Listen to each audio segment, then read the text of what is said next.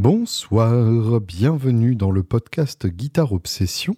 Je suis Julien Bitoun et j'ai avec moi un thé noir, un Earl Grey fleur bleue de chez Palais d'été. C'est absolument pas sponsorisé, mais si jamais Palais d'été tombe par hasard sur ce podcast, ça m'intéresse.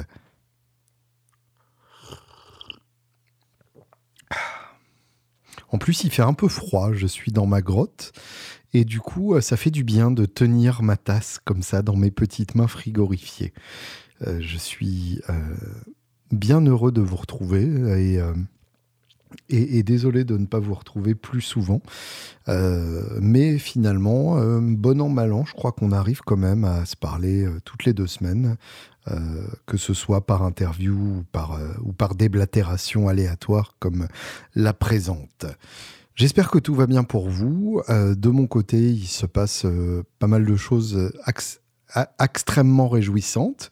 une sorte de, milieu entre assez réjouissant et extrêmement réjouissant. Un peu les deux, en fait.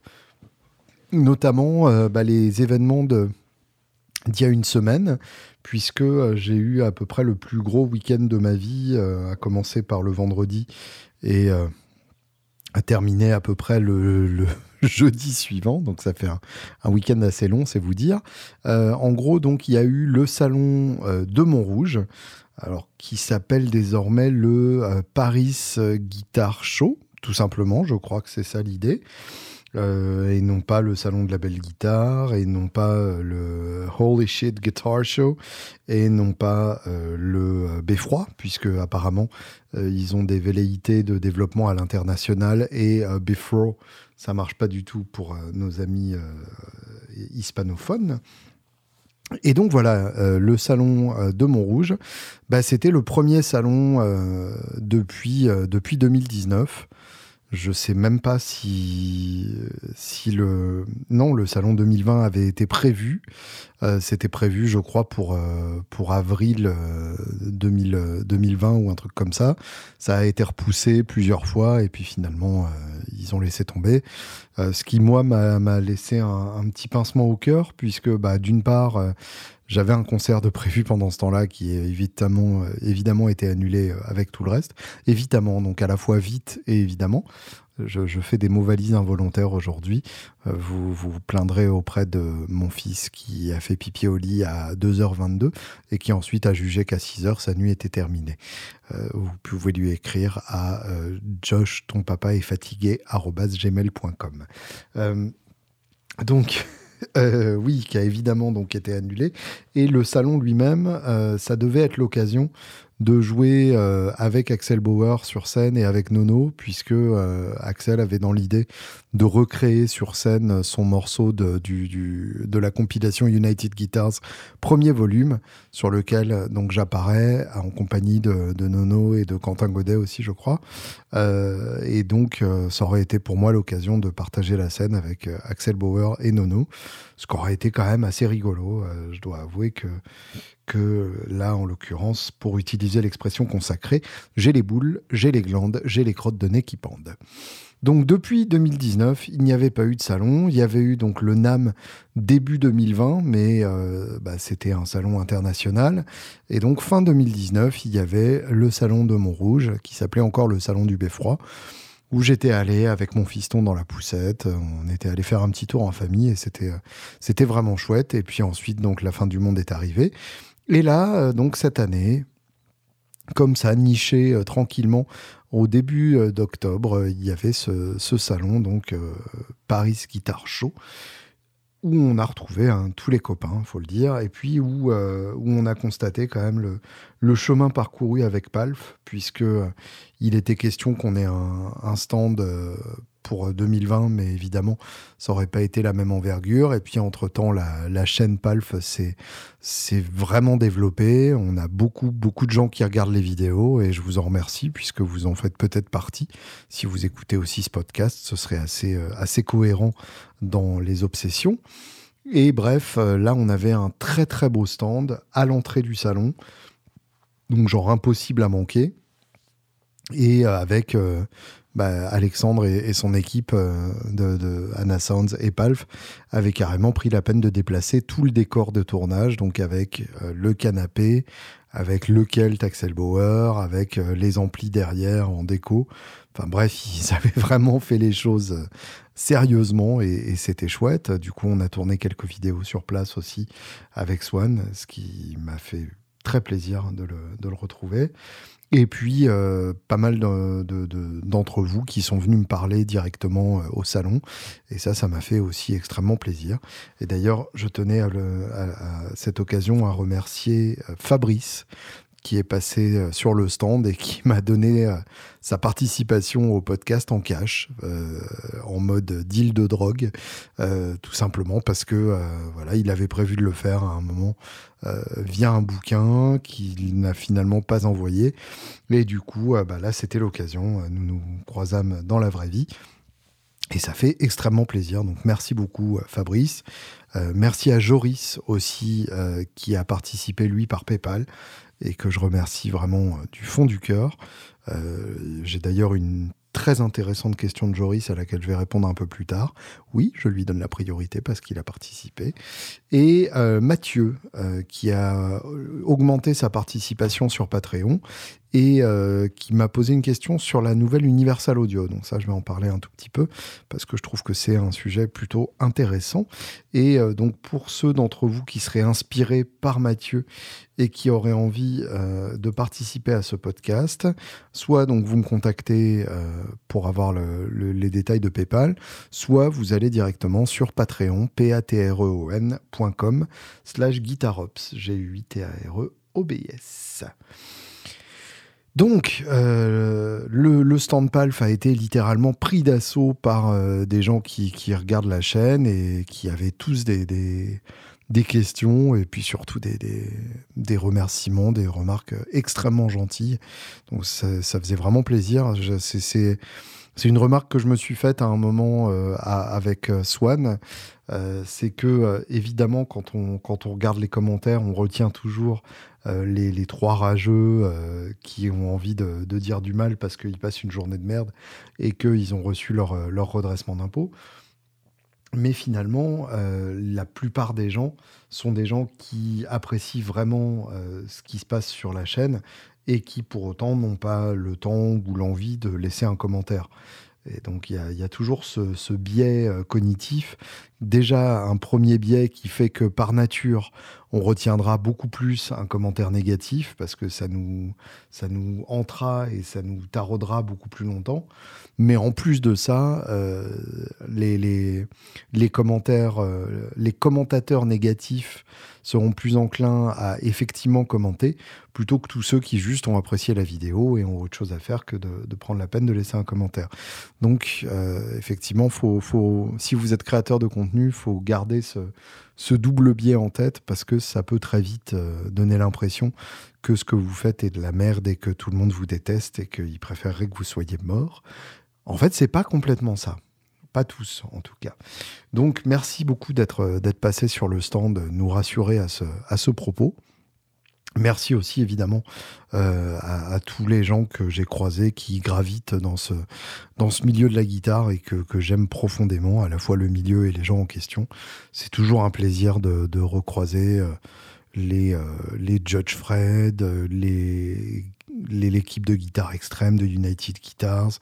je, je vais évidemment pas citer tout le monde parce que parce que sinon je vais en oublier et ça va forcément être compliqué par rapport à, mes remords. Mais, euh, mais voilà, ça, m'a fait plaisir de croiser aussi des gens avec qui j'avais seulement discuté par, euh, par message avant ça. Euh, j'ai pu présenter mon nouveau Kelt au grand jour sur le stand de Thierry. Et objectivement, c'était le mien qui était le plus beau, évidemment. J'ai pu croiser Marc de, de qui vient de me faire un micro absolument fabuleux pour ma 12 cordes Springer. Euh, moins de niveau de sortie, plus d'ouverture dans l'aigu, un truc, vraiment génial. D'ailleurs, ça aurait été euh, encore mieux que je l'ai pour l'enregistrement de l'album. Mais, euh, mais ce sera pour le prochain et ce sera déjà très bien. Bref, tous ces gens qui, qui, sont vraiment animés par, par cette passion qui nous, qui nous réunit et, et avec qui on n'a pas toujours l'occasion de se croiser, à moins de vraiment prendre la peine de le, de le susciter. Euh, j'ai passé un très bon moment aussi à discuter avec Yvan euh, Guivic. Euh, je dois encore écouter son album d'ailleurs. Pas encore trouvé le temps. J'ai toujours pas trouvé le temps non plus d'écouter l'album de So Riot de, de, mon ami François qui va sortir bientôt. D'ailleurs, j'ai joué sur tes basses, François, il y a pas longtemps. Je vais expliquer ça un tout petit peu plus loin. Et, et, et, je, m'en veux, mais voilà, malheureusement, j'ai des journées euh, qui font la durée euh, des journées normales et, c'est peu finalement quand on y pense bien. Euh, et et vraiment, ouais, ça m'a fait beaucoup de bien de, de retrouver tous ces gens. malheureusement, le dimanche, j'ai eu un, un, plantage de babysitter. Euh, ce sont malheureusement des choses qui arrivent. Et du coup, j'ai été obligé de, rentrer un peu en, catastrophe, euh, ce qui ne m'a pas permis de, parler euh, à tous ceux à qui j'aurais aimé parler, parce que j'ai vu, j'ai aperçu des gens que j'aimais le, dimanche, et, comme un sagouin, j'ai même pas pris le temps d'aller les voir, puisqu'il fallait que, que, je rentre à toute vitesse dans ma cambrousse lointaine. Euh, et donc voilà, mais, euh, mais j'espère que ça n'est que partie remise et que, et que l'année prochaine, euh, on aura une babysit un peu fiable et que je pourrai me permettre de, de passer un peu plus de temps sur le salon. Ça m'a permis notamment de croiser Sacha Stefanovic en vrai. c'est un luthier de Dinard en Bretagne qui est vraiment extrêmement talentueux. Alors vous connaissez peut-être si vous suivez de près mes tests pour la, chaîne Guitar Village, euh, mes démos, pardon, pour la chaîne Guitar Village. Et, euh, et, du coup, j'ai eu l'occasion de, jouer sur la Firebird bleue qu'il avait laissée là-bas, qui m'a laissé un souvenir euh, absolument euh, ému et durable. Je crois que ça se voit dans la vidéo à un moment que je prends vraiment mon pied à la jouer. Et, euh, donc, on avait un peu échangé par message avec, avec Sacha, qui est un mec d'une gentillesse absolue. Je, vais faire en sorte de l'interviewer très vite dans le cadre de ce, de ce podcast. Et qui m'a laissé quelques instruments à tester en vidéo. Euh, vous verrez ça apparaître euh, dans, pas très longtemps, des guitares avec lesquelles vraiment je, je m'amuse énormément, euh, en plus d'avoir des vidéos à faire. C'est-à-dire que des fois, j'ai des grattes à faire en vidéo qui, qui restent dans l'étui jusqu'au moment de la vidéo. Avant tout parce que j'ai peur de faire un pet dessus. Mais là, celle-là, j'ai pas résisté. elles sortent régulièrement de leur étui et, je m'éclate vraiment avec. Et ça va être un, crève-cœur de, les rendre. Mais donc voilà, un luthier essentiellement spécialisé euh, dans la reproduction de, Bell Gibson. Euh, en acoustique, il a notamment fait une Everly Brothers et euh, une une J200 Gibson et une J45. Et puis en électrique, il fait des Les Paul qui sont fabuleuses. Cette Firebird, donc, qui est, magnifique. de l'ASG aussi. Il a fait une Explo façon Hammer avec une table de burst. il a fait une 335 avec des mini humbuckers. qui, est furieuse aussi. Enfin, voilà, un, luthier donc qui vraiment à ce, cette passion des, vieux modèles Gibson et qui bosse avant tout euh, par goût personnel et je trouve ça chouette. Euh, il m'expliquait qu'en gros, euh, il fait des grattes parce qu'il les veut. Et en gros, par exemple, il avait envie d'une 335, donc il se les fabriquait. Quoi. Et je trouve que c'est c'est un moteur assez, assez chouette et en tout cas assez, assez touchant de se dire que, en gros, bah, plutôt que, plutôt que de de faire des recherches euh, sur le bon coin et Reverb, lui, euh, bah, il, va à son atelier et il se fait la guitare. Et je trouve ça, je trouve ça assez, classe. J'ai eu le plaisir de croiser aussi euh, Julien Régnier-Krief, qui est un luthier lui aussi, plutôt spécialisé en, acoustique, même si euh, il m'a confié qu'il faisait des électriques et que depuis, bah, je suis excité. Mais bref, euh, un, mec euh, dont je suis conscient de l'existence depuis pas mal de temps. J'avais jamais eu l'occasion de voir ses créations en face et j'avoue que je suis un peu tombé en arrêt devant sa, sa, Martine OM. Une, une, OM style 42, magnifiquement décorée avec cette couleur de table miel que je trouve à tomber par terre. Et donc, euh, et donc, on a discuté un peu et je, me suis très bien entendu avec, avec ce gars-là. Donc, euh, donc voilà, peut-être un jour, euh, on, fera des trucs ensemble. En tout cas, c'est bon. Déjà, c'est l'une des meilleures acoustiques que j'ai testées de ma vie, tout simplement. c'est vraiment du niveau des des, vieilles Martines que j'ai pu, euh, essayer, euh, chez Grune en particulier, euh, puisque bah, des Martines des années 30, il n'y a pas 4000 endroits où on peut en essayer plusieurs. Il faut aller à Nashville, chez Grune, et, là on peut essayer une vingtaine de Martines d'avant-guerre, euh, tranquille sur un canapé. Et ça, c'est quand même du vrai luxe. Euh, et, vraiment, j'ai retrouvé cette, euh, cette sécheresse à la fois dans le son et dans l'immédiateté de, l'attaque. Et cette richesse harmonique absolument hypnotisante qui est, capable apparemment de, reproduire Krief alors que ces guitares sont, neuves. Donc c'est très émouvant et, euh, et, je ne suis pas le seul à avoir été convaincu par, par la qualité de sa lutherie, puisqu'il y a deux ans d'attente apparemment pour, pour une nouvelle grade chez lui. Ce que je conçois tout à fait. Effectivement, dans deux ans, j'aurai 40 ans, il me faudra une grade pour mon anniversaire, donc il va falloir que je, que je commence à réfléchir à ça.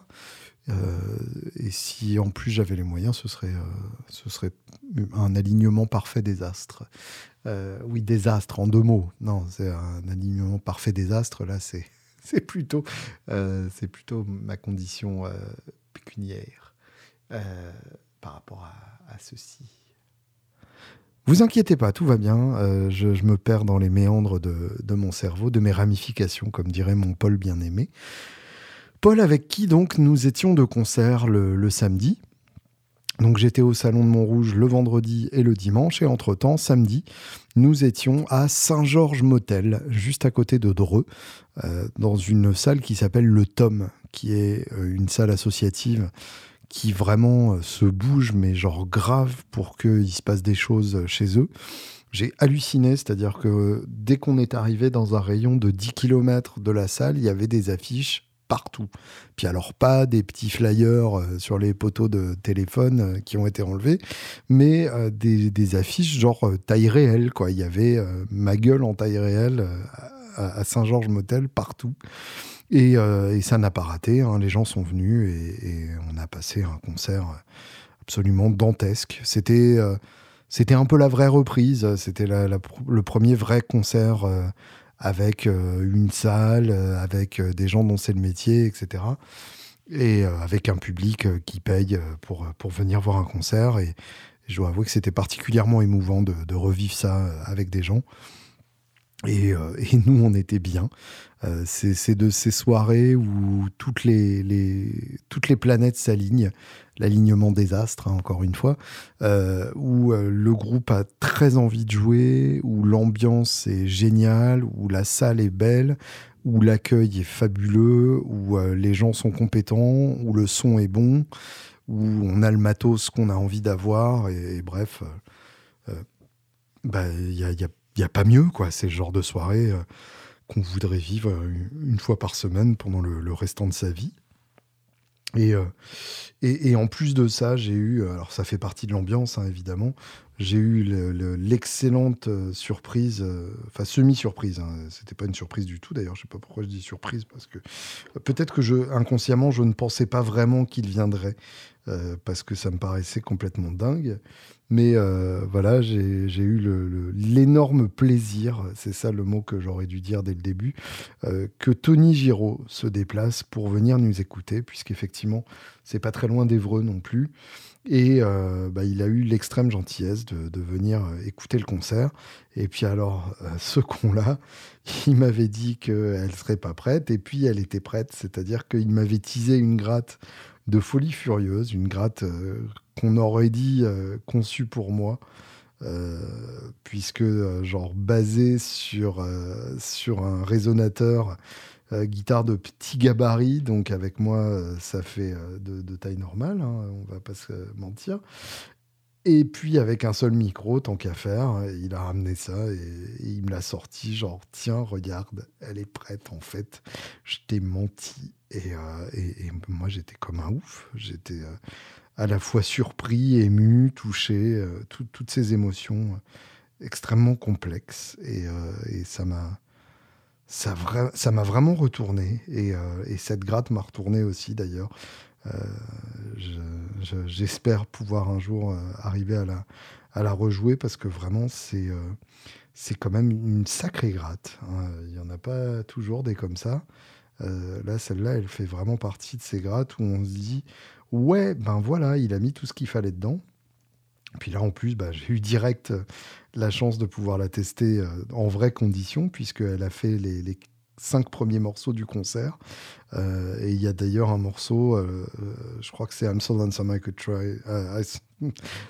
pas, mal de lapsus, beaucoup plus, beaucoup plus positif que, que, le vrai texte. I'm so lonesome I could cry de Hank Williams. Mais j'aime bien l'idée I'm so lonesome I could try. C'est c'est beaucoup plus, positif. Vous voyez, malgré tout, mon, cerveau trahit mon optimisme résolu. Euh, et, et, donc, euh, dans, dans, cette chanson, euh, normalement, il y a deux solos assez courts. Et là, finalement, j'étais tellement bien. Et la gratte me donnait tellement envie de jouer que, je suis parti sur un solo un peu étendu, j'avoue, des os. et, j'ai vraiment pris un super pied sur cette gratte. Et, elle m'a inspiré des choses que, que j'aurais probablement pas joué sur, une autre gratte. Donc vraiment, merci Tony et bravo surtout. Tu es un magicien du bois. Et puis l'après-midi, on avait fait euh, avec Paul qui a eu l'extrême gentillesse de m'aider parce qu'il n'était pas du tout obligé de venir. Euh, on a fait une masterclass chez XL Music. Euh, ça, c'était donc à Chartres. dans, dans, la zone industrielle de Chartres. Et pour le coup, c'était vraiment une super expérience. Il y avait une bonne trentaine de personnes qui s'étaient déplacées pour m'entendre raconter des, inanités. Et pendant deux heures, donc j'ai joué des morceaux instrumentaux. Donc en gros, j'ai j'ai ressorti les, playbacks, enfin les instrumentaux euh, des albums qu'on a fait avec Elvis et, François de la Coudre. Euh, les deux premiers, puisque le troisième, évidemment, je chante. Donc euh, j'ai ressorti Carrots and Peas, Nachos in Bad Water, Brooklyn Cowboy. Et puis j'ai joué tout ça devant des gens qui n'en croyaient pas leurs oreilles et en expliquant les, techniques de jeu que j'utilise sur ces, sur ces différents titres. C'était vraiment chouette. J'ai vraiment pris mon pied à, le faire et, j'ai l'impression que les gens étaient contents aussi. Euh, pareil, ils sont venus me voir à la fin tout, tout enthousiastes. On a même vendu des disques euh, à cette occasion-là, alors que c'était même pas les disques qu'ils ont entendus, mais voilà, par, euh, par gentillesse, par envie de ramener un, souvenir, par envie de soutenir l'initiative. Enfin, voilà, plein de, plein de raisons possibles, mais toutes, euh, toutes appréciées à leur juste valeur. Donc merci à tous ceux qui sont venus à, cette occasion-là. C'était vraiment un super souvenir aussi. Et ça, ça m'a fait du bien de rejouer ces morceaux. Euh, je me suis rendu compte que j'ai progressé depuis. Ça, c'est quand même plutôt, euh, satisfaisant de réaliser ce genre de choses euh, dans une vie de, musicien. C'est que bah, je joue mieux qu'à l'époque. j'ai réécouté ces titres. En jouant par-dessus, je me suis rendu compte que que j'étais très à l'aise dessus et peut-être un peu plus à l'aise que, je ne l'étais à l'époque. Peut-être qu'après, il y a le fait que les enjeux sont pas les mêmes vu que le projet n'existe plus euh, pour l'instant et que du coup, c'était juste euh, à jouer pour le plaisir, aller savoir. Mais en tout cas, euh, c'était vraiment, c'était vraiment chouette de, de revisiter ce répertoire-là aussi. Et puis, euh, et, puis, et puis la vie est belle. Et puis, euh, il s'est encore passé des choses. Mais euh, je vais prendre une petite pause thé. Et puis, et puis, on va s'écouter un disque. Et puis après, je vous raconterai la suite. Mais oui, vous inquiétez pas.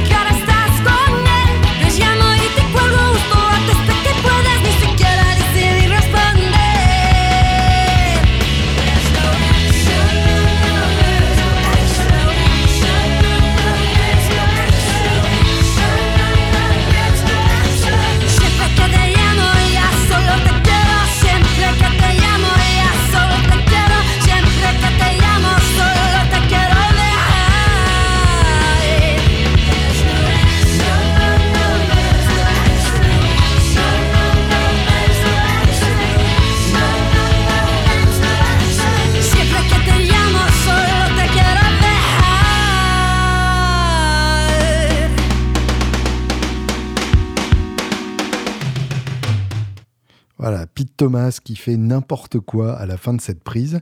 Alors, je vous ai balancé ça sans vous prévenir, donc euh, vous vous l'êtes sûrement pris dans la gueule sans aucun a priori, et c'était le but, et tant mieux pour vous. Il s'agit donc de No Action, le titre qui ouvre l'album This Year's Model de Elvis Costello. Alors oui, évidemment, c'était pas Elvis Costello qui chantait, pas que, en tout cas. L'idée donc, c'est euh, This Year's Model est sorti en 78. C'était le deuxième album de Elvis Costello après My Aim Is True et le premier avec euh, The Attractions. Donc le premier album en tant que Elvis Costello and The Attractions. Les Attractions étant euh, Steve Naive au clavier, Pete Thomas à la batterie. Jusqu'ici, donc, c'est encore les musiciens qui l'accompagnent à l'heure actuelle sous le nom de The Imposters et Bruce Thomas à la basse, euh, qui n'est je crois pas le frère de, Pete Thomas, contrairement à ce qu'on pourrait penser. Et donc, bref, euh, vu que le bassiste n'est plus le même à l'heure actuelle, le groupe a été rebaptisé en The Imposters. Mais donc, dès ce deuxième album, en 78, il avait déjà les deux tiers des musiciens avec qui il allait faire euh, toute sa carrière pendant les, les, 40 années euh, suivantes. Plus de 40 ans d'ailleurs, des os bref, euh, ce, nouvel, euh, ce nouvel album donc euh, s'appelle tout simplement Spanish Model et c'est un réenregistrement de This Year's Model avec du chant en espagnol. Je trouve ça absolument génial comme idée. ils ont récupéré les, masters d'origine, ce qui fait que, en gros, ils ont pris bah, les, les playbacks d'origine en virant seulement la voix et euh, ça a permis aux, autres chanteurs et chanteuses de, s'exprimer par-dessus. Euh, et ça nous permet, nous, d'entendre euh, bah, un nouveau mix, puisqu'ils ont remixé entre-temps, et puis des, fins de piste, comme, comme en l'occurrence sur No Action, où c'est c'est normalement un, un fade-out, et là on entend jusqu'à la fin du fade-out Pete Thomas qui, qui s'amuse, qui fait un roulement complètement improbable où on se demande où il veut en venir, et, euh, et peut-être que lui se le demande aussi, et c'est ça qui est très touchant. Et donc avec à chaque fois des artistes euh, hispanophones par-dessus, euh, évidemment euh, mexicains ou, californiens pour beaucoup. et là, en l'occurrence, donc Nina Diaz, qui est la chanteuse de Girl in a Coma, un groupe de, San Antonio, je crois, au, Texas. en tout cas, donc un, un groupe US et avec cette chanteuse qui vraiment euh, se, déchire les cordes vocales là-dessus. C'est absolument jouissif. Euh, euh, c'est aussi punk que, Elvis, si ce n'est plus. Et en tout cas, c'est vraiment un gros plaisir à écouter. Je trouve ça, je trouve ça franchement génial. Et bon, il y a, des, des, interprétations un peu plus. comment dire, un peu plus gentilles, où on n'a pas euh, on retrouve pas du tout le, côté punk de, l'original, euh, voire euh, des, réinterprétations qui n'apportent pas franchement grand-chose par rapport aux originales, mais dans leur quasi, dans l'extrême majorité, il y a vraiment un intérêt à avoir fait cet album de, je dirais pas album de reprise, mais album de, de traduction réenregistrée. En tout cas, vraiment, c'est euh, un truc qui m'a beaucoup plu et euh, que j'avais envie de, partager avec vous. Et euh, merci Elvis d'avoir eu cette, cette excellente initiative et d'avoir pensé à tes fans qui te remercient. Voilà, merci, merci, merci. Donc, euh, le mardi, ensuite, c'était le boutique Guitar Showcase euh, chez Guitar Village. Alors ça, c'est un truc qui a lieu euh, depuis six ans maintenant en France. le premier, c'était via la chaîne Guitare. Le deuxième, c'était à Woodbrass Deluxe. Et les quatre derniers, c'était à, Guitar Village. donc c'est Jamie Gale, un, amateur de guitare canadien, euh, qui se définit comme, euh, comme le, curateur de, l'exposition, enfin le conservateur de, l'exposition. Et c'est en gros une exposition itinérante de guitares très haut de gamme. Euh, mais quand je dis très haut de gamme, c'est vraiment genre des, des, grattes entre 3 000 et, 40 000 euros de, valeur à l'achat, sachant que ce sont des, grattes neuves uniquement. Il n'y a pas de vintage ici, c'est pas pas le propos. Le propos là, c'est de présenter le travail des meilleurs luthiers du monde, et donc il réunit comme ça plein de plein de luthiers du monde entier, de, plein de, de pays et même de continents différents. Et, et il en fait donc une, exposition cohérente. Là, il y avait 34 guitares euh, qui ont débarqué comme ça à Guitar Village euh, un, beau, matin et, euh, que les gens ont pu venir voir, jouer, tester en, profondeur et qu'ils avaient d'ailleurs la possibilité d'acheter. Bref, euh, une, vraie occasion de voir euh, ce qui se fait de, plus beau dans le monde de la lutherie à l'heure actuelle, qui est euh, quand même extrêmement intéressant, où il y a plein de, belles idées, avec des designs qui peuvent être très conservateurs et d'autres qui peuvent être très, très avant-gardistes, voire même carrément ultra barrés et complètement déstructurés pour certains. mais ça tombe bien, c'est ce qu'on veut en fait. Il y a vraiment, il y, en a vraiment pour tous les goûts. Moi, euh, je, trouve une, un vrai intérêt dans une gratte euh, barrée si, euh, si elle va m'inspirer quelque chose de, différent musicalement. Donc, donc voilà, ça c'était vraiment un gros plaisir et c'est des gens que j'apprécie énormément parce que à chaque fois qu'on se croise, c'est c'est toujours, euh, c'est toujours un bon moment, voilà, tout simplement. Euh, et puis évidemment, ça s'est terminé à, 22h30 et le temps de rentrer, il était minuit et demi et, voilà. Et, le lendemain, il y avait école. Et euh, le jeudi, donc, c'était Sonorium. Sonorium, donc cette, euh, ce projet de, d'écoute commentée de, de, beaux, de beaux albums. Là, en l'occurrence, c'était l'histoire de Melody Nelson de Gainsbourg. Donc, j'ai fait une, une petite conférence en ouverture. On a écouté l'album sur des enceintes incroyables avec un ampli incroyable et, euh, j'ai pris les questions après. Enfin voilà, ça c'était c'était vraiment chouette. Et si euh, vous écoutez ce podcast à temps, je serai mardi 19 octobre de retour pour une écoute commentée du deuxième album de Daft Punk, Discovery. Donc, euh, donc voilà, n'hésitez pas à vous, à vous manifester euh, si jamais vous avez envie de, venir voir ça. En tout cas, euh, voilà, une semaine bien remplie, enfin un week-end très long et très bien rempli, et où j'ai vraiment aimé être moi. Alors, parlons de matos un peu, puisque j'ai eu quelques questions dont je trouve qu'elles méritent vraiment qu'on s'y penche. Déjà, donc, euh, Mathieu qui me demandait euh, si la, nouvelle euh, interface Universal Audio valait le coup. je savais pas qu'ils avaient sorti ça, donc je me suis précipité, j'ai regardé un peu de quoi il, en retournait, et j'ai découvert donc la Universal Audio Volt. Alors Universal Audio Volt, qui est annoncée hein, pour l'instant, à ma connaissance, elle n'est pas encore dispo sur les, principaux sites de, vente en ligne. Euh, les prix sont déjà annoncés, ce qui veut dire que ça va sans doute bientôt arriver. Et qui sont donc des, euh, interfaces audio euh, pas chères, ou en tout cas moins chères que les Apollo Twin. qui du coup ont pris un coup d'augmentation au passage. je voudrais pas avoir l'air de dire, mais l'Apollo Twin à l'origine, elle valait quand même 700 balles, hein, si je ne me trompe pas. et là, elle se retrouve à 1000 balles. À 700 balles, du coup, on a la Apollo Solo, euh, donc avec, euh, avec un, seul, euh, un seul canal d'enregistrement, ce qui fait quand même pas BZF. Et donc en bas de, la gamme, maintenant, on a la Volt. Alors plusieurs modèles. Volt 1 avec un seul canal, Volt 2 avec deux canaux. Et sur la tranche de prix au-dessus, la Volt 176 ou 276. Alors je vous explique le principe. Il y a même la 476 d'ailleurs, où là on arrive à 350 balles quand même. Euh, donc la Volt 1 et la Volt 2, c'est un boîtier tout à fait quelconque euh, qui est euh, le même format qu'une Focusrite Scarlett, qui est vraiment le standard du genre, on va pas se le cacher, avec donc une ou deux entrées. Pour chaque entrée, le contrôle habituel de, de 48 volts fantôme, le gain d'entrée, l'impédance, donc instrument ou micro, et puis un petit, euh, bouton vintage.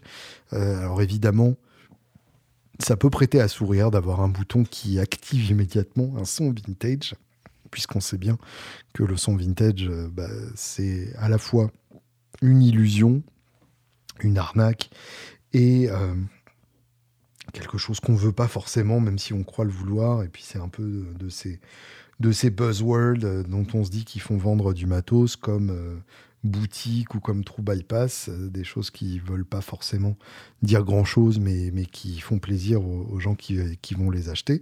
Donc là, en l'occurrence, c'est une simulation euh, du préampli 610 euh, de, Universal Audio. Un très beau préampli, effectivement, et allez savoir, il se peut que leur simulation soit bonne, puisque jusque-là, quand ils ont simulé des choses, en général, ils le faisaient très bien.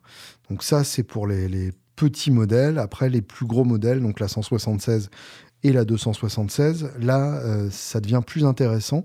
Déjà, visuellement, c'est plus joli puisqu'on a les bords en bois, façon Moog, hein, en gros, euh, façon euh, pédale Moog. Et là, en plus d'avoir donc ce, réglage de, niveau d'entrée et de fantômes et, de leurs amis. On a la fonction vintage, mais on a aussi un compresseur intégré euh, façon 1176, donc sur le, sur le modèle, sur le modèle d'un 1176, avec euh, plusieurs réglages pré-réglés. Euh, trois réglages hein, pour les voix, pour les guitares ou rapides. Donc, par exemple, pour une ambiance de batterie un peu compressée. Donc, c'est pas idiot. Euh, d'une part, ça permet d'avoir un bon compresseur intégré, euh, ce qui est toujours sympa parce que euh, ben, si on achète une, interface à ce prix-là, c'est qu'on n'a pas forcément le, les moyens d'investir dans, un compresseur en plus. Et puis, bah, ça soulage évidemment notre, ordi. De, ce qui aurait été deux plugins en plus si on prend la version 276. Donc ça, je trouve que c'est plutôt une bonne idée. Euh, après, c'est pas gratos, hein. on le paye quand même euh, dans, le prix de l'interface, qui est quand même, c'est plutôt joli. Euh, voilà, je, trouve ça plutôt réussi visuellement. L'idée est bonne. Après, j'avoue que j'ai une petite réserve sur le fait que on ne peut pas faire tourner les plugins Universal Audio avec cette, carte-là. C'est-à-dire que les, plugins Universal Audio tournent euh, avec des, cartes son qui ont un DSP intégré, un DSP, c'est-à-dire euh, un, petit, euh, un petit processeur qui s'occupe de calculer les, les, plugins pour soulager votre ordi. En fait, c'est pas votre ordi qui fait les, les calculs quand vous mettez un plugin Universal Audio, c'est votre interface. Euh, ce qui permet du coup bah, de ne pas trop solliciter votre ordi qui s'occupe déjà de, gérer Pro Tools et, ses amis, euh, mais ce qui évidemment limite le nombre de plugins simultanés que vous pouvez utiliser avec votre carte son. Euh, c'est ça qu'on paye hein, quand on achète une Apollo Duo ou une Apollo Quad. c'est le nombre de plugins, le nombre de processeurs qui permettent de faire tourner des plugins simultanés. Et évidemment, c'est une manière aussi pour Universal Audio d'éviter le piratage, puisque à partir du moment où on a une clé euh, physique, là la clé étant carrément l'interface elle-même, bah ça, ça permet d'éviter euh, d'avoir des, des, petits malins qui vont craquer le truc et s'en servir sans les avoir payés, puisque de toute façon, s'il n'y a pas la carte, ça ne marche pas. Et donc, euh, bah, en, toute logique, vu qu'il n'y a pas de DSP intégré sur euh, les Volt, eh bien, on ne peut pas non plus faire tourner les plugins Universal Audio dessus. Et je trouve ça franchement dommage parce que jusque-là, pour moi, le principal argument euh, du fait d'avoir une carte son Universal Audio, c'était quand même d'utiliser les, plugins. Alors certes, les convertisseurs sont bien, les préamps sont corrects, euh, c'est du bon matos, il hein, n'y a pas de problème. Moi, la Polo Twin, ça fait, euh, ça fait bien 7 ans que je l'utilise et elle m'a jamais fait défaut. Euh, je la regarde en disant ça et j'espère qu'elle ne me fera pas mentir bientôt. Mais en tout cas, c'est du, du matos solide et, vu comme je l'utilise, je peux témoigner vraiment solide. Euh, mais dans l'absolu, euh, ma, ma, Scarlett Focusrite que j'avais en secours m'a pas fait défaut non plus et, elle a elle a pourtant diffusé des, des, années de films et de séries sur mon ordi autre de, pas musique. Donc, euh, dans l'absolu, je ne suis pas certain que les Volt justifient leur, euh, leur prix par rapport au, Focusrite, à part la hype autour de Universal Audio, je suis pas certain que cette petite fonction vintage et même la fonction 176 sur les modèles un peu plus haut de gamme. Alors ça, à la limite, faudrait, faudrait écouter, mais à l'heure actuelle, on va pas se mentir, la plupart d'entre nous euh, utilisent un, plugin euh, de compression après l'enregistrement. Euh, est-ce que vous avez vraiment envie, du coup, de vous marier avec un réglage de, compression sachant que si vous avez cette carte son, c'est probablement que vous êtes soit débutant, soit en tout cas en train d'apprendre en matière d'enregistrement. Donc c'est peut-être plus malin d'apprendre d'abord à régler un compresseur plutôt que d'avoir trois euh, pré-réglages euh, qui ne vous permettront pas de comprendre ce qui se passe euh, sous le capot. C'est mon avis, ça n'engage que moi. Après, si jamais vous l'achetez et que vous vivez un peu avec et que vous avez envie de, m'en parler, n'hésitez pas à m'écrire. Je serais, très heureux d'avoir votre retour là-dessus. Alors, autre question de Joris, cette fois-ci, donc, qui me demande euh, quelle est ton expérience avec les instruments dits low suit des années 70, 80, voire 90 euh, Ibanez, Bernie, Fernandez, Tokai, etc. Une Ibanez type Strat des années 70 arrive bientôt chez moi. Euh, donc voilà, Déjà, Happy New Guitar Day, Joris, quand même, faut pas déconner. Euh, c'est toujours, euh, c'est toujours sympa quand, on a un nouvel instrument qui rejoint notre cheptel. Et euh, bah, à propos de ça, j'ai toujours été ambivalent sur les, sur les lawsuits. J'avoue que c'est objectivement des super grattes. Euh, euh, c'est très bien assemblé, c'est souvent des très bons bois, c'est la qualité qu'on associe à la, manufacture japonaise. Mais euh, plusieurs bémols à mettre à ça. Alors déjà, la manufacture japonaise de l'époque, c'était pas la manufacture japonaise actuelle.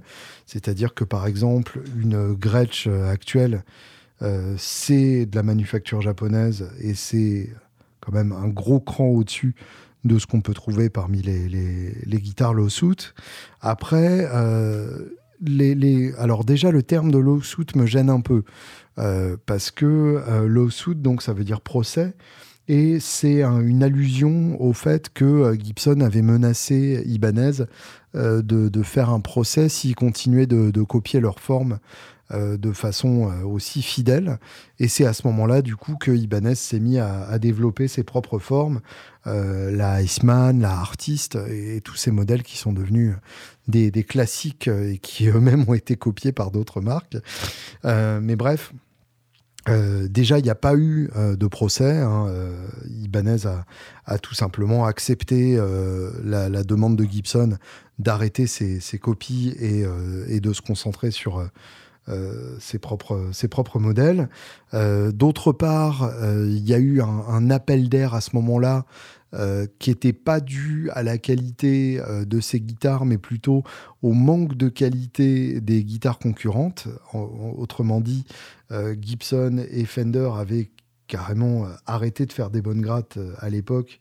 Et du coup, en toute logique, bah, les, les, autres, les concurrents, eux avaient toute la place de, faire euh, leur propre modèle, puisque euh, bah, il y avait plus de bonnes Les Paul ou plus de bonnes Strat euh, ou plus de bonnes télé disponibles à l'époque, encore moins de rééditions fidèles des, modèles vintage, puisque Fender et Gibson ne s'étaient pas encore correctement intéressés à leur propre héritage.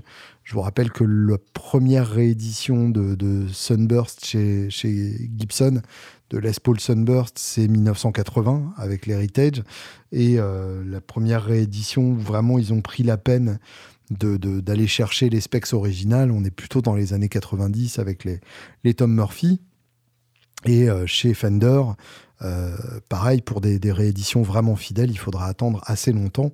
Et d'ailleurs, l'ironie veut que dans un premier temps, euh, les premières rééditions vintage euh, vraiment correctes chez Fender étaient fabriquées au Japon. Donc effectivement, il y a eu un vrai appel d'air à ce moment-là, au moment donc où, où, des nouveaux fabricants sont apparus, qui fabriquaient moins cher, évidemment, vu que la manufacture japonaise était, était beaucoup moins chère à l'époque. C'était le le pays de la fabrication euh, asiatique avant que ça devienne euh, la Corée puis la Chine puis l'Indonésie et l'Inde à l'heure actuelle.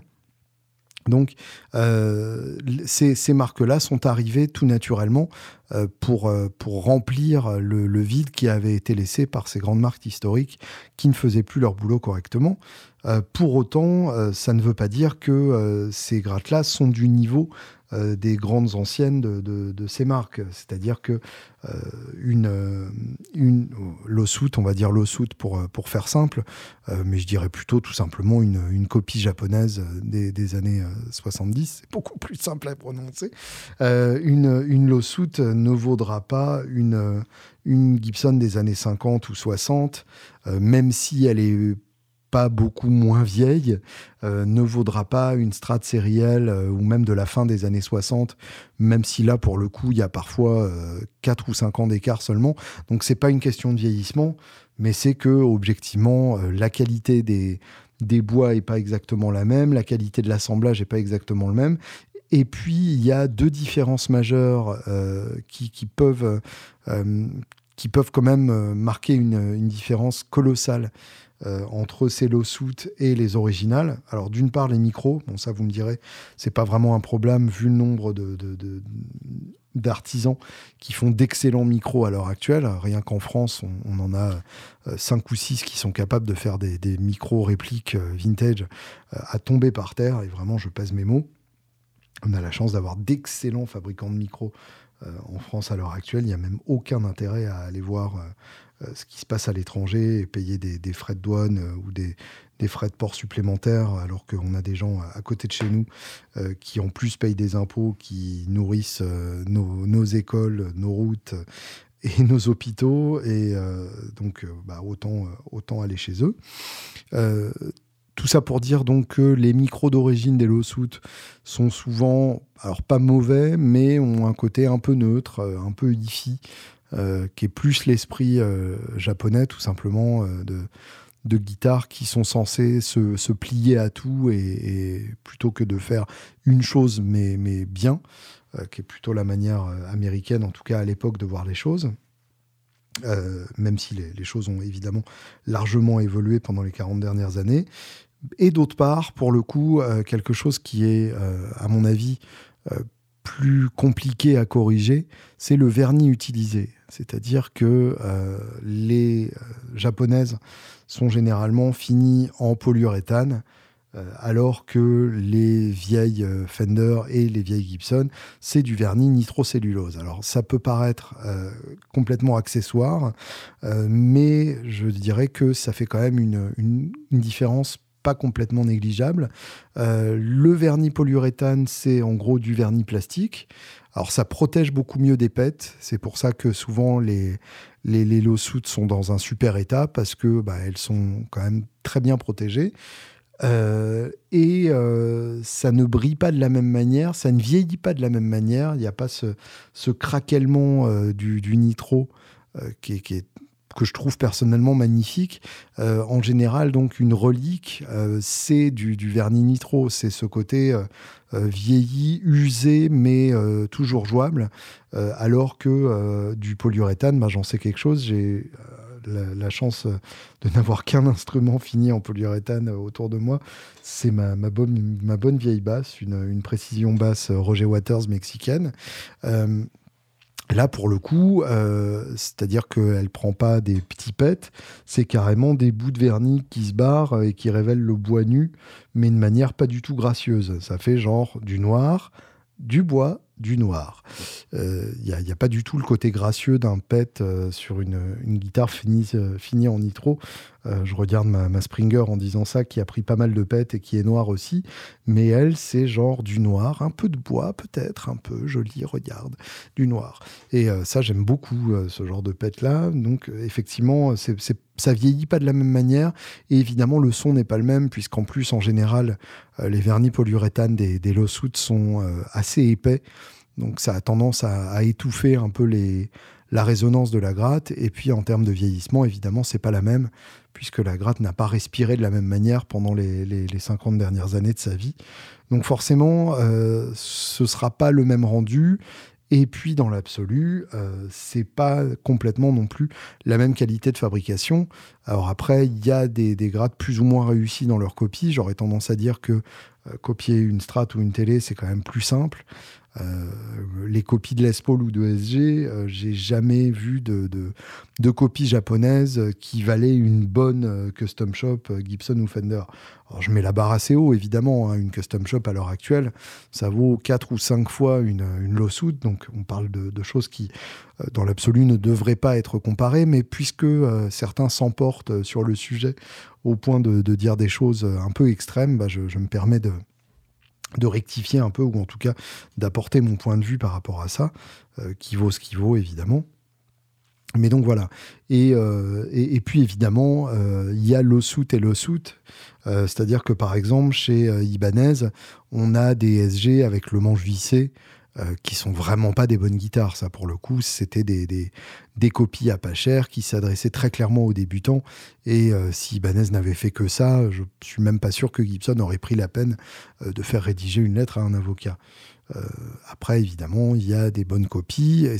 Et c'est fun, c'est-à-dire que je pense par exemple à Paul Gilbert, euh, qui lui collectionne carrément les, vieilles Ibanez euh, copies de, Gibson, et il a des modèles improbables, euh, genre des, des doubles manches Ibanez sur le modèle des, SG double manche Gibson, des, copies de, ES 175 ou, ou ES 330, enfin des, des, grattes déjà rares chez Gibson, encore plus rares chez Ibanez, ou des, des Firebird, enfin des voilà, des modèles très rigolos comme ça, où je pense aussi euh, à, Frédéric Tordendal de, de Meshuga, euh, qui lui, dans son studio, a, toutes les versions possibles et imaginables de, de l'Iceman, et puis il a des, des copies d'Explorer et, et, de Flying V Corina euh, de chez Ibanez aussi, puisqu'il est endorsé, pareil, Ibanez. Donc, donc ça, il y, a un truc, rigolo là-dedans. Après, si c'est pour avoir euh, une très bonne euh, Les Paul ou une très bonne Strat, euh, c'est une des solutions, mais c'est pas la seule solution. C'est-à-dire que pour avoir une très bonne Strat, typiquement Fender Mexique fait aussi un boulot fabuleux. le haut de gamme Squire aussi, mais je dois avouer que euh, j'ai pas testé que des bonnes choses, donc euh, là-dessus, faut, faut, essayer avant. Mais de toute façon, il faut essayer avant. Je ne le dirai jamais assez. Euh, si vous achetez une guitare, prenez un billet de train et allez l'essayer. ça vaut toujours plus le coup que, de la revendre trois mois plus tard, parce que vous êtes déçu. Et si vous voulez une bonne Les Paul, bah, il y a mes il y a certaines Gibson d'occasion, il y a Epiphone qui fait du très bon boulot aussi. Euh, et puis, euh, et il y a plein d'autres marques qui font des, des copies euh, correctes de Les Paul. Après, évidemment, il y a un certain niveau que l'on atteint que avec soit le custom shop Gibson, soit des luthiers qui font des, des copies de très haute volée. Et ça, bah, désolé, mais je pense que c'est un, un, niveau qu'on ne peut atteindre que comme ça, mais c'est un niveau pinaillage, je dirais. C'est-à-dire que dans l'absolu, euh, sur, une, euh, sur une Les Paul Epiphone à, 600 balles, euh, vous aurez quand même un son de Les Paul. Et d'ailleurs, les, éditions limitées qu'ils font avec, avec Joe Bonamassa le prouvent. lui, il a le son d'une Les Paul dans les doigts. Et sur une Epiphone, il est capable de la faire sonner pas si loin de ses bursts à 300 000 balles. Donc, dans l'absolu, c'est une question de ce qu'on ressent quand on l'a en main, de comment on est sur le manche, de comment ça vibre contre le ventre, euh, toutes ces choses-là qui font que au final, bah, c'est pas la même guitare, tout simplement.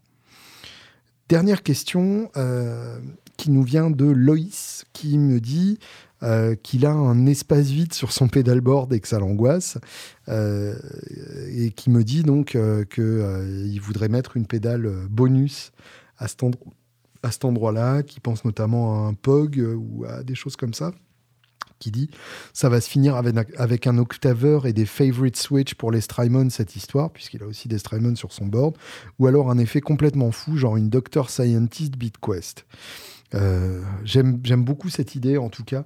Euh, je, vais bien me, garder de, lui donner un conseil précis euh, là-dessus parce que c'est une question de, du projet musical dans lequel il va s'engager aussi avec ce, ce pedalboard dans l'absolu, effectivement, un favorite switch pour les Strymon, ça paraît le plus raisonnable, puisque ça permet de décupler les possibilités de pédales qui sont déjà sur son pédalboard.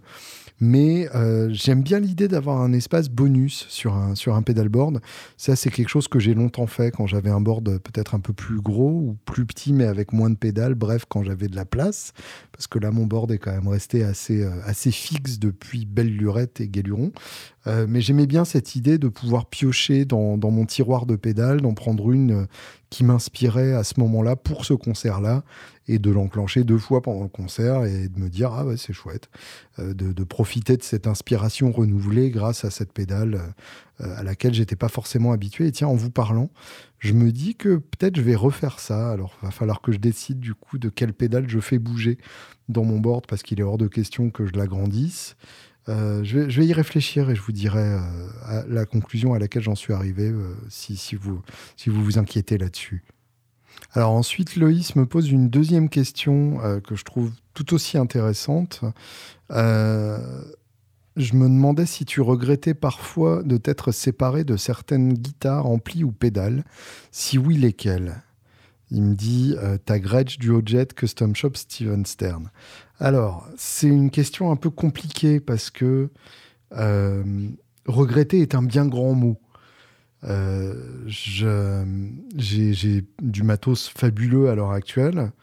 Euh, j'ai la chance d'avoir un, un, setup 100% français quasiment avec, avec mes gyros, ma Springer, ma Blind, mes Anna Sounds et et mes amplis et, vraiment c'est un setup que, que j'adore et je suis très heureux avec.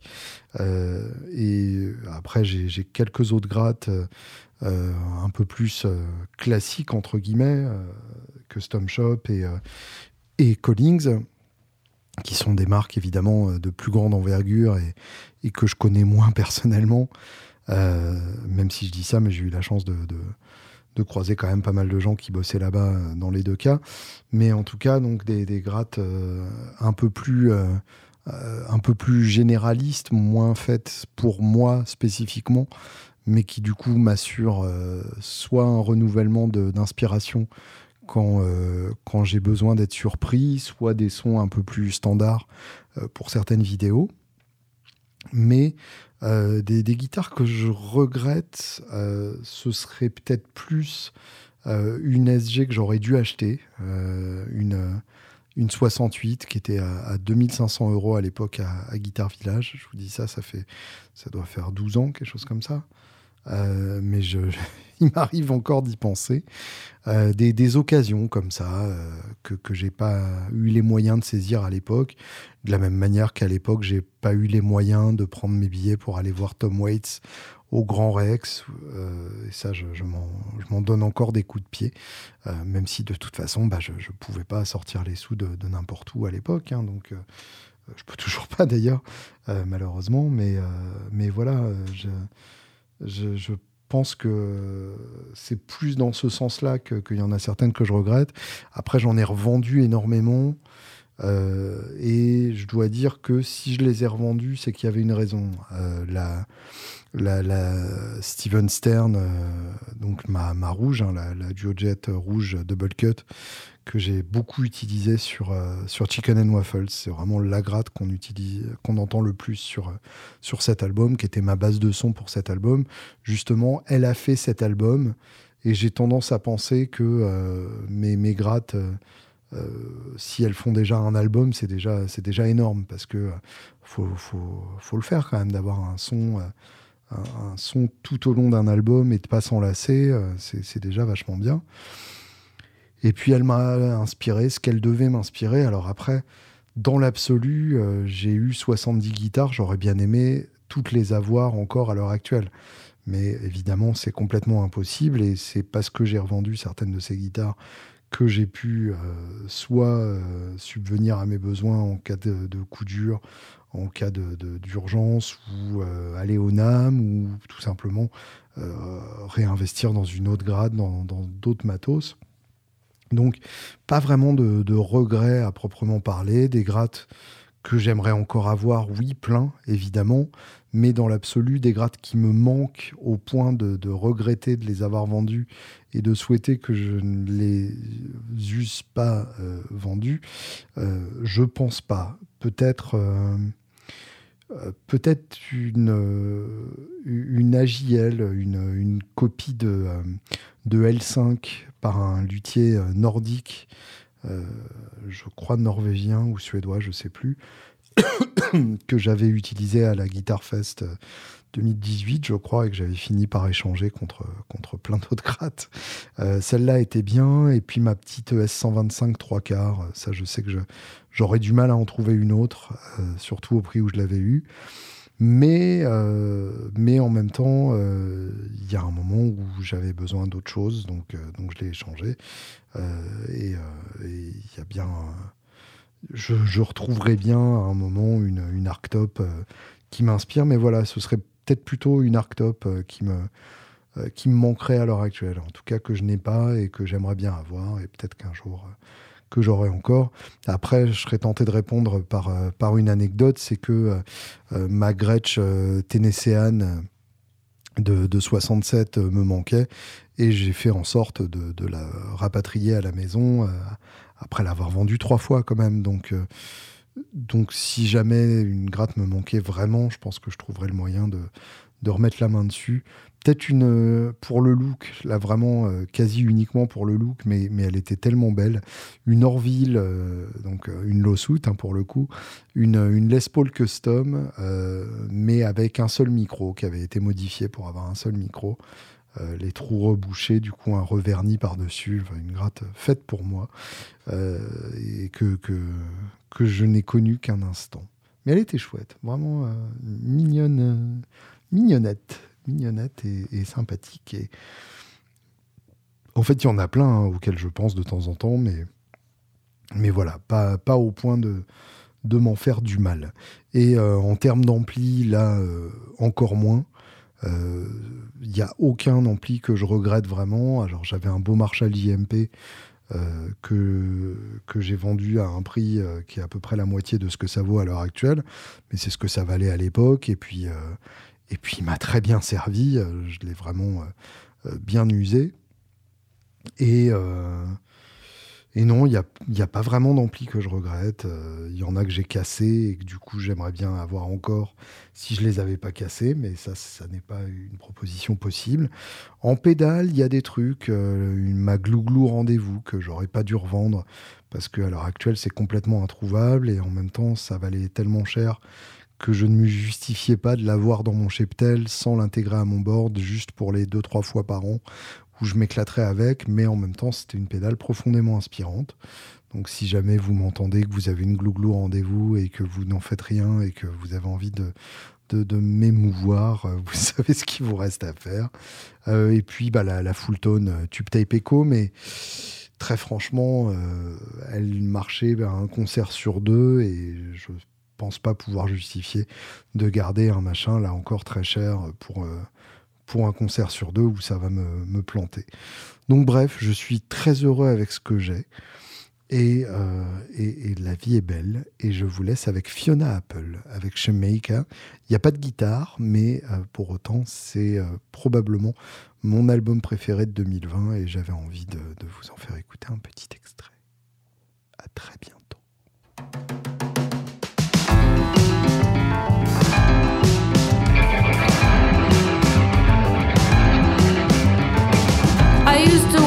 Down the streets on my way to school, grinding my teeth to a rhythm invisible. I use my feet to crush dead leaves like they had fallen from trees just for me, just to be crash cymbals. In class, I pass the time, drawing a slash for every time. The second hand went by. A group of five, done twelve times was a minute, but Shamika said I had potential. Shamika said I had potential. Shamika said I had potential. Shamika said I had potential.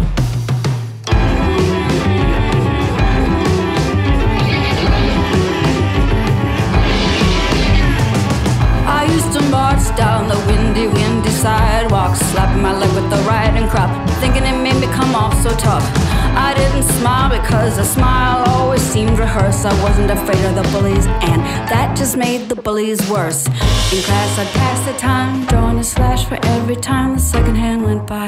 A group of five done 12 times was a minute, but Shamika said I had potential. Shamika said I had potential. Shamika said I had potential. Shamika said I had potential. Hurricane Gloria in Excelsis Dale. That's my bird and my tree. My dog and my man and my music is my holy trinity. Hurricane Gloria in Excelsis Dale. That's my bird and my tree. My dog and my man and my music is my holy trinity. Tony told me he described me as pissed off, funny and warm. Sebastian said I'm a good man in a storm. Back then I didn't know what potential meant. And Shamika wasn't gentle and she wasn't my friend. But she got through to me and I'll never see her again. She got through to me and I'll never see her again. I'm pissed off, funny and warm. I'm a good man in the storm. And when the fall is torrential, I'll recall. Shamika said I had potential. Shamika said I had potential. Shamika said I had potential. Shamika said I had potential.